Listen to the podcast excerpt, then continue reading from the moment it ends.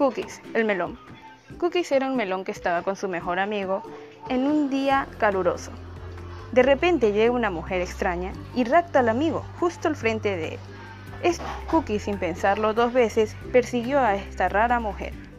Finalmente, al alcanzarla, le preguntó, ¿qué es lo que te pasa? ¿Por qué raptas a mi amigo justo al frente de mis ojos? A lo que la mujer respondió, es que tenía sed. Cookie respondió, con voz alta, solo porque tengas sed no significa que tengas que raptarte a mi amigo al frente de mí.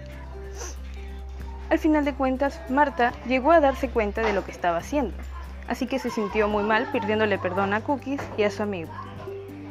Al final, los tres llegaron a una conclusión, en el cual decidieron combatir esa sed con otra cosa, es decir, bebiendo agua.